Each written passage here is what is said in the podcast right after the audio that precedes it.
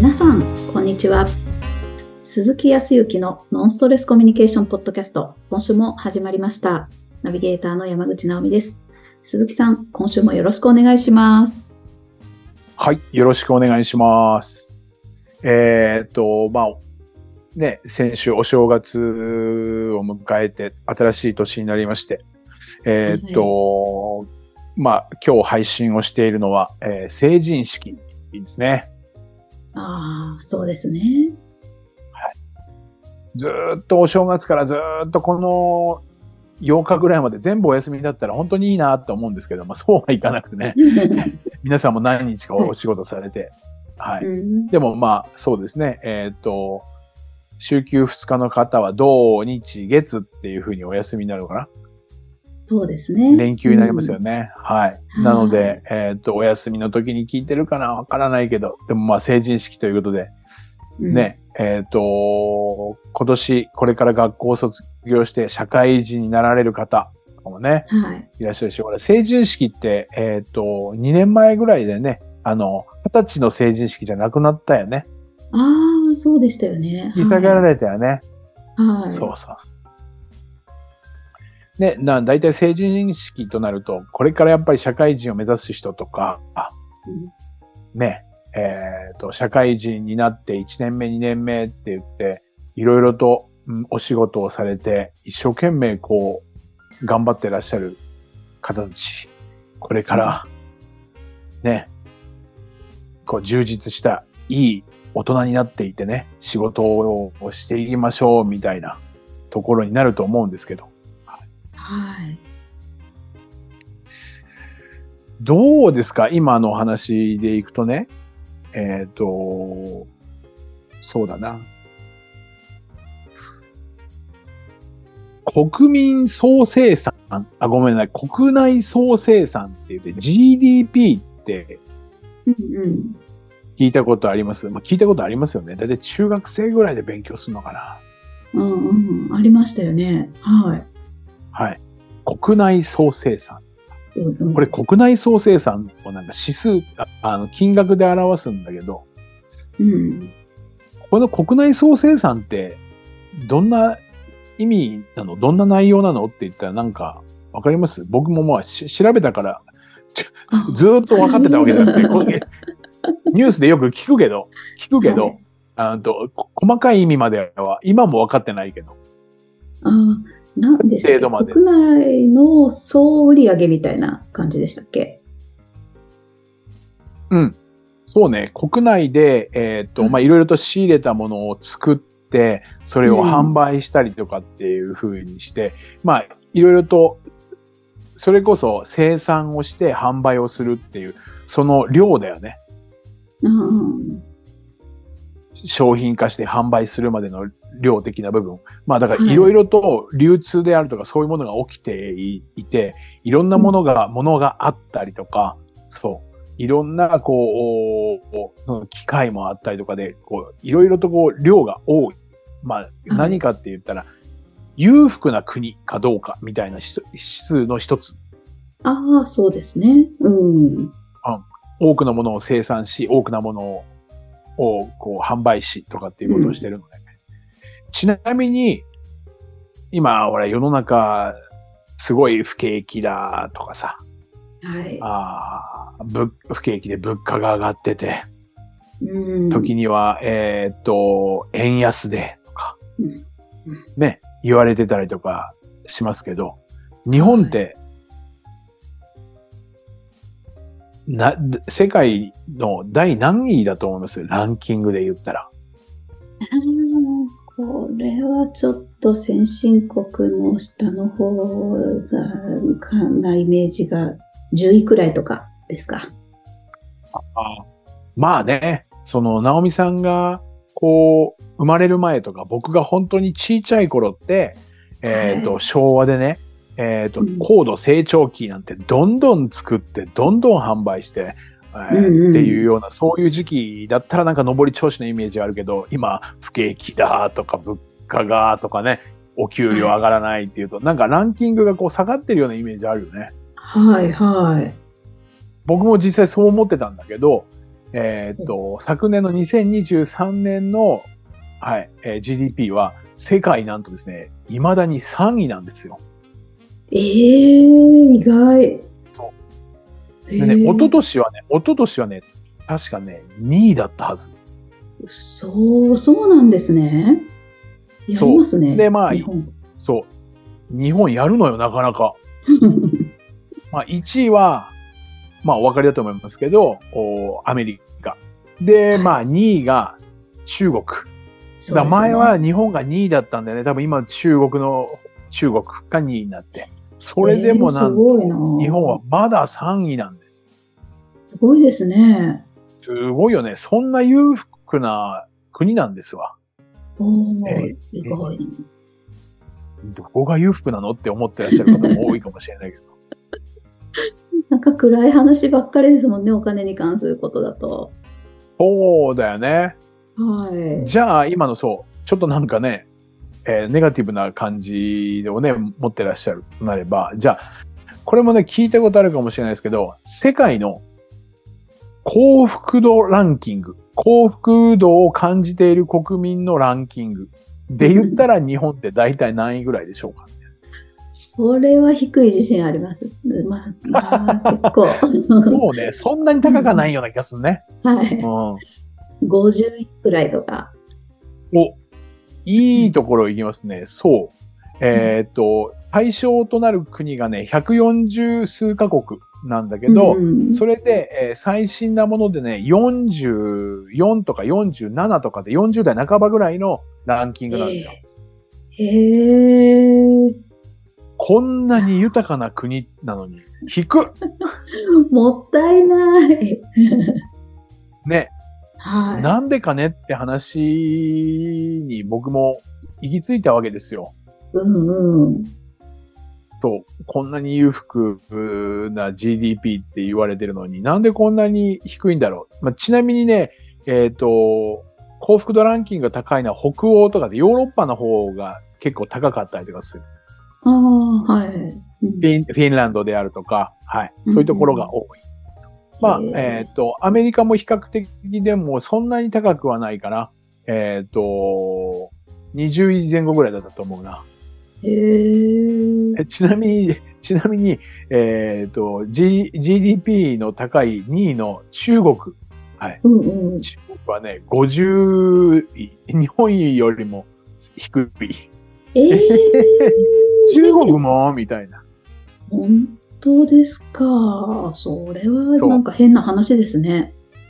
面白いですよね。それでなんでなんだろうなーって、まあ実は、あの、いろいろと同じようなお仕事をしている人たちとお話を交えたときに、まあ、はいそれが全てではないんだけど結論に至ったのは、いろいろとその政治的なものとか、国のやっぱり施策とかもあって、えっ、と、いろいろと幸せを感じられてないんじゃないの？とかっていうこともあったりとか、あとはうん。福祉的な部分で税金がね、えっ、と、免除されるとか、うん。あとは、あーと、そうね、福祉的な部分でえ免除されるとか、何かお金がこう、無料になったりだとかって、そういうようなところとかっていうのはあるにせよ、はい。日本だ、日本だってね、国民健康保険っていうのがあってさ、ね、うん。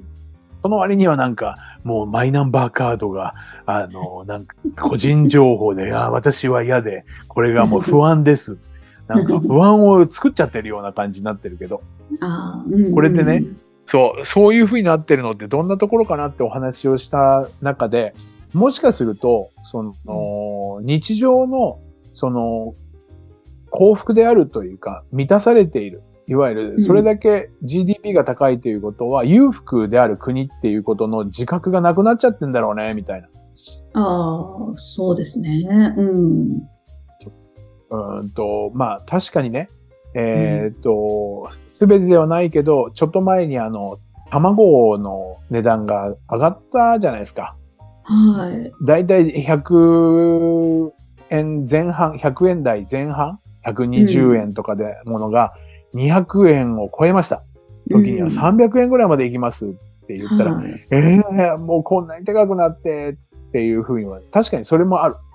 多少なりとも家計を圧迫してるかもしれないけど、買おうと思った時には買えるじゃないですか。食べようと思ったら食べれるじゃないですか。はい。っていう時には目の前にそういうものが溢れるようにあるっていうこと自体は幸せなことじゃないですか。ああ、そうですよね。ね。うん。まあ、時には本当ガソリン代がすごく高くなって、いや、もうこれだったらですね、もう本当に困ります。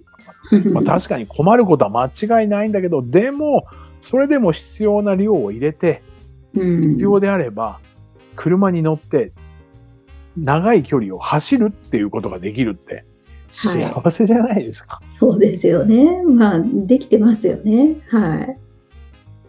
ね。うん、一昔二昔ぐらい前、もっと昔だったら、ね、今、本当にこの放送もオンラインで、えっ、と、ね、静岡にい静岡る、と。はい。はい、沖縄という直美さんと私をつないでやってますけど、毎回仮にこのお放送をしようと思った時に、僕は歩いて何ヶ月かかって、静岡まで。いや、海も泳がなきゃいけないんでね。なじゃあ船を漕がなきゃいけないんでって思ったらう、ん。幸せなことじゃないですか。はい。うん。なので、うーんと、まあ、本当に、まあ、幸せであるっていうことに気づけなくなってきているような状況でもあったりとかすると思うんですよ。そうですね。うん。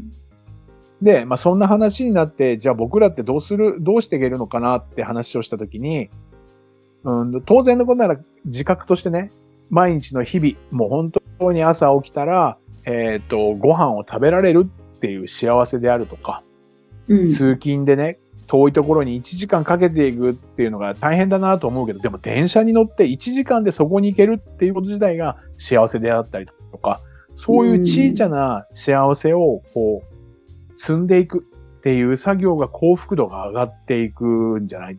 そしたら、えっ、と、さらには GDP は世界3位なわけですよ。そもそも裕福なんだから。うん裕福を裕福として自覚することができたらどれだけ幸せなんですかってことですよね。本当ですね。今あるものの幸せに気づけていたらっていうことですよね。そう。そうなってくると、今日成人式の日であるので、あえてそこにつながってくるのは、何かというと社会人になると、やはり、まあ、諸先輩方、まあ、時には僕も、直美さんも含めて、いや、もうほんと不景気でさ、給お給料も全然上がらないし、いつになったら良くなるんだろうね、なんていうような話で、これから希望を持って、この日本を支えるとか、世の中に羽ばたいていこうとししてる人に、ものすごく負のエネルギーを与えちゃうじゃない？そういう常識になっちゃうじゃない？ああ、そうですね。うん。そう。だから、それは確かにそういうところもあるけど、でも、こうやって仕事ができて、お給料がもらえて、生活ができるっていうことの幸せにも目を向けなきゃね。だから、も、もっともっと、やっぱり、えっ、と、まあ、努力っていうことではないけど、そこの幸せを感じながら生活しなきゃいけないよねっていう、いわゆる幸福感とか、そういうものをやっぱり感じさせるような世の中になっていけば、もっとね、良くなっていくんじゃないかなって、一人一人が。まさに自分とのコミュニケーションをうまく取ることが、この次の世代だとか、さらにね、うん。もっと次の世代にもいい影響を与えて、もう一度、昔々のなんか江戸時代って二百何十年もずっと続いてたらしいよね。ああ、はい。うんうん。あんまり詳しくないけど、260年かな。要は、その、その前は戦国時代があったりとかするけど、江戸時代って260年間、いわゆる争いみたいなもので、まあ、ちいちゃいものあるだろうけど、ずっと続いていて、海外から貿易とかで来た人が、手記、えっ、と、いろいろと、その、書いた、あ書いて、日本の感想を述べてるんだけど、いろんな人たちが、日本は、なんであんなにみんな幸せそうにしてるんだって。ええ世界一幸せな国だとか、えー、そう。っていうふうに言われて、み、あの、一人二人じゃなくて、いろんな国からいろんな人たちが来て、日本人の表情とか、その態度とか、そういうところを見て、すごく幸福感の高い国だっていうふうにみんなが書いている。みんなが魅力に思ってた国だったらしいよ、江戸時代は。おー、意外な。かといって、そう、意外。でも江戸時代だからって言って、今のようなものは当然ないし、うんうん、時に長屋みたいなところでみんなこう肩を寄せ合って、えっ、ー、と、生活している人たちもいたし。はい。でもね、そんなこう、世の中って珍しいらしいよ。えー、歴史的に。あ、そうだったんだ。はい、で、江戸って、えっ、ー、と、人口がね、そこにね、密集しててね、えっ、ー、えー、とね、うん、100万人ぐらいいたらしいよ。100万人とか。へー。100万、多分ね、100万人レベルでいた。で、実は、いろんな世界の都市を見てみると、当時のイギリスのロンドンという都市よりも、江戸じ、江戸の方が人口多かったらしいから。すごく。すごい。それだけ多い人たちが動いて幸せを感じたっていう国だからこそ、だからこう、ちょっと暗い暗いというよりもですね、はい。はい、目の前のですね、そう、えっ、と、半径3メートル以内ぐらいの幸せを見つける作業をすると、多分何年か後にはもっともっと幸せになってるんじゃないかなっていうふうに思っていて、これぜひ自分とのコミュニケーションの中で使っていただければなっていうふうには思って今日成人式の日なのでお話をしました。はい。いかがだったでしょうか？うんなんかちょっと損した気分になったので、その裕福なのに 幸福感がそんなにないってどんだけ恵まれてるのが分かってないんだろうっていうそこはちゃんと実感を伴って幸せを感じたいですね。って思いました。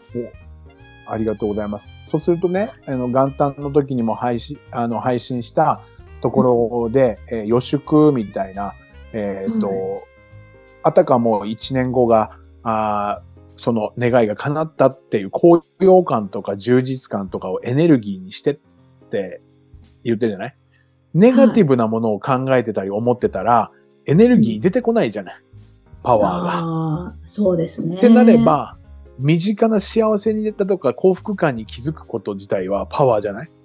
ああ、はい。辛いこともあるけど、でもこうやって家に帰ったら、えー、奥さんと子供がいるっていうこと自体が幸せだよねってなったら、明日も仕事やったろうみたいになるじゃない？そうですよね。はい。